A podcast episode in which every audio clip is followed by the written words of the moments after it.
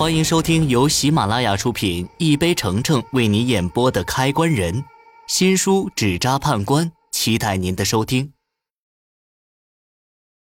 第五十六集，我轻轻的将他的眼睛合上，等了几秒，他的眼睛没再睁开。见状，我也不耽误，开始给尸体穿寿衣。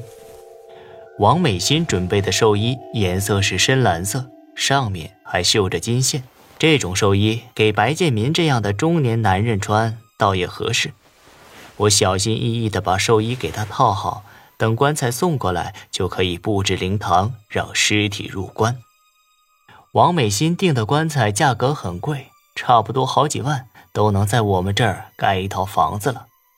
所以送货也得万分小心，给送货的司机加了很多钱，让他慢慢来，别磕到哪儿，导致缺了个角。那就麻烦了，所以他送货的时间比较慢，估计还要等一会儿。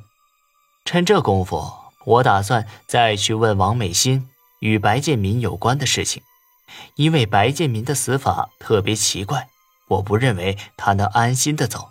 要是能问出什么关键的信息，我也能在守灵期间早点帮他解决，让他安心离开。可如果要是什么也问不到，我就只能走一步看一步，等到出现问题再去解决。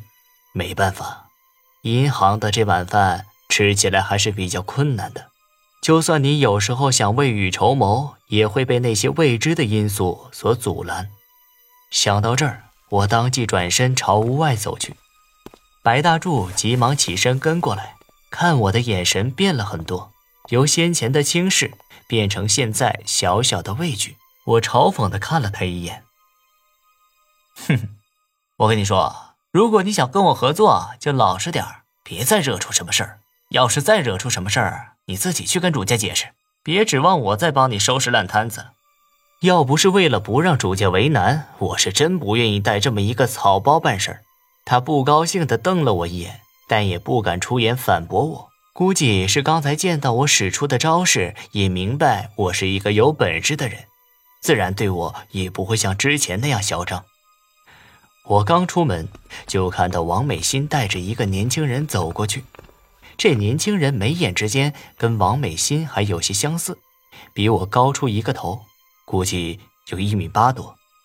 他穿着一件短袖，露出坚实的肌肉，一看就是常年健身的人。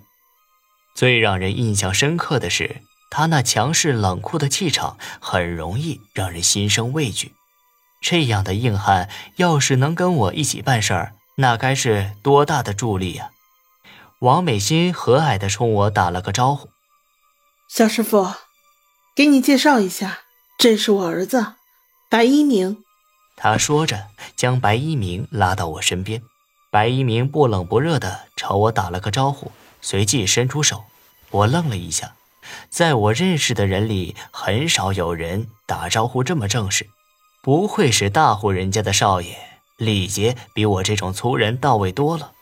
我赶忙伸出手跟他握了一下。婶儿，关于白叔的死因，你都知道些什么？我知道的事儿，来的时候已经全告诉你了。这事儿我们也去报过案，那些办案专员查了以后。也没什么头绪，我有些失望，但面上也要保持平静，没有露怯。这时，送货的司机带着几个人抬着棺材走了进来，我连忙招呼他们放下，又交代王美心母子去叫人搭灵堂。白家的院子很大，很快院子中间就多了一个木棚，用作灵堂。我让人把棺材抬进灵堂，将棺材打开，铺上垫子。接着又摆好香案、守魂灯之类的东西，这一切弄好就是要背尸入棺。本来这活我是打算让白大柱做，他收了钱就得做事儿。我把这事儿告诉白大柱以后，他不愿意，包括他手下的那群人，谁也不想去背尸。我正跟他们僵持着，白一鸣走过来问我怎么回事。见他问我我只能一五一十的将白大柱厚脸皮抢活又不愿意做事的情况全都告诉他。我们家请不起大爷不想好好做事的话立马给我滚。